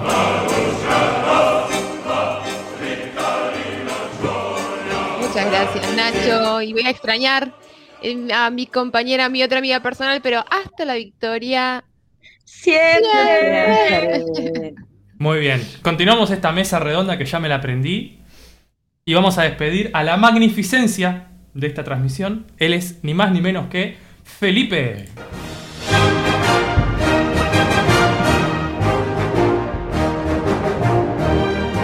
Bueno, he disfrutado mucho el encuentro de hoy. eh, llegué magnífico, me voy magnífico. Es una gran cortina tanto para llegar como para irse, ¿no? No Es tiene, espectacular. no tiene una. No tiene ni origen ni fin, exactamente. Exactamente. Es tan eterna como el Como que te imaginamos parado ahí sobre una roca, Sí, sí, mirando el cual. horizonte. Miran- mirando Y andando nada, en caballo. el todo. Andando en caballo. También. todo. En un caballo sin galopando, sí. Bien, ahora vamos a despedir a aquella persona que nos deleitó con esta, esta nueva idea de comida, va, que si es de los 90 no es tan nueva. Es muy nueva porque yo nací en los 90, así que es muy nueva. La raw food. Sí, somos, somos pocos los de los 90 acá, Salem y yo. Qué viejitos que son. Felipe, vos que... 97 nací. Vos Felipe sos del también. 90. Callate, Yo del 97. Sari. Sí, justo. Bueno, vamos a seguir 91, despidiendo porque yo acá la cuelgo. Vamos a despedir a nuestra queridísima Sarita.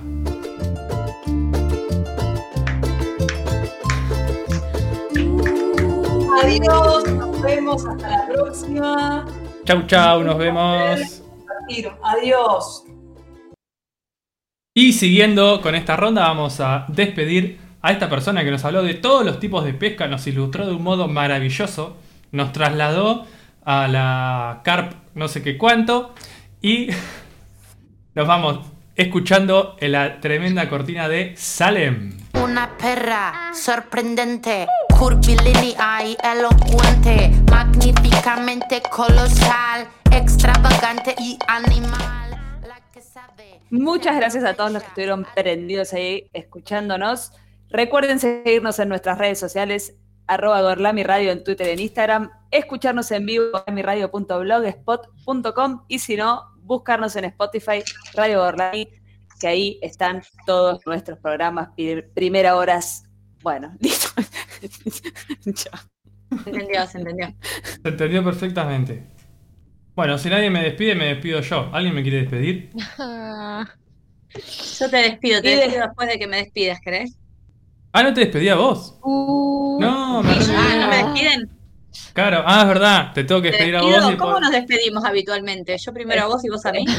Claro, yo. Claro. Vos me despedís a mí, después yo te despido a vos. Bueno, lo despedimos a él que había llevado solo la tarea de conductor, o sea que no solo fue cerebro, médula espinal, columna vertebral y todo lo que tiene este cuerpo, espíritu y alma mater de Gorlami, sino que hoy condujo y co-condujo. Así que lo despedimos a él, nuestro queridísimo Nacho.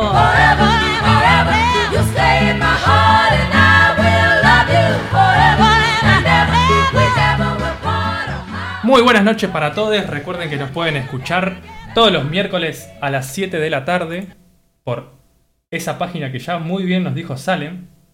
Y obviamente no nos podemos ir sin antes despedir a la persona que nos conduce por los caminos más sinuosos y más gorlaminescos de este multiverso donde hay pesca, donde hay raw food, hay raw food, me salió bien, ¿no? Hay raw food, está, hay tango, hay de todo, hay de todo. Y ella es ni más ni menos que Lola.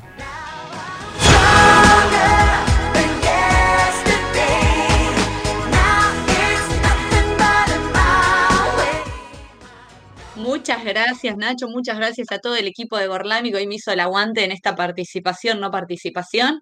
El miércoles que viene, con unos puntos menos y una vesícula menos también. Stronger than yesterday. más de pila.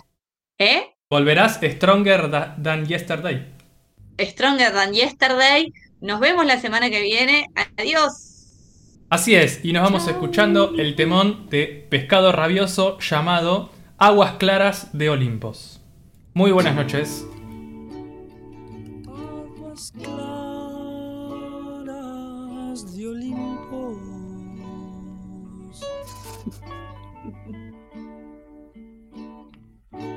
Que la diosa guarda.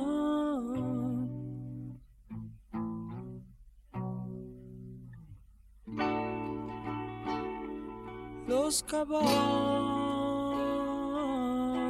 del día.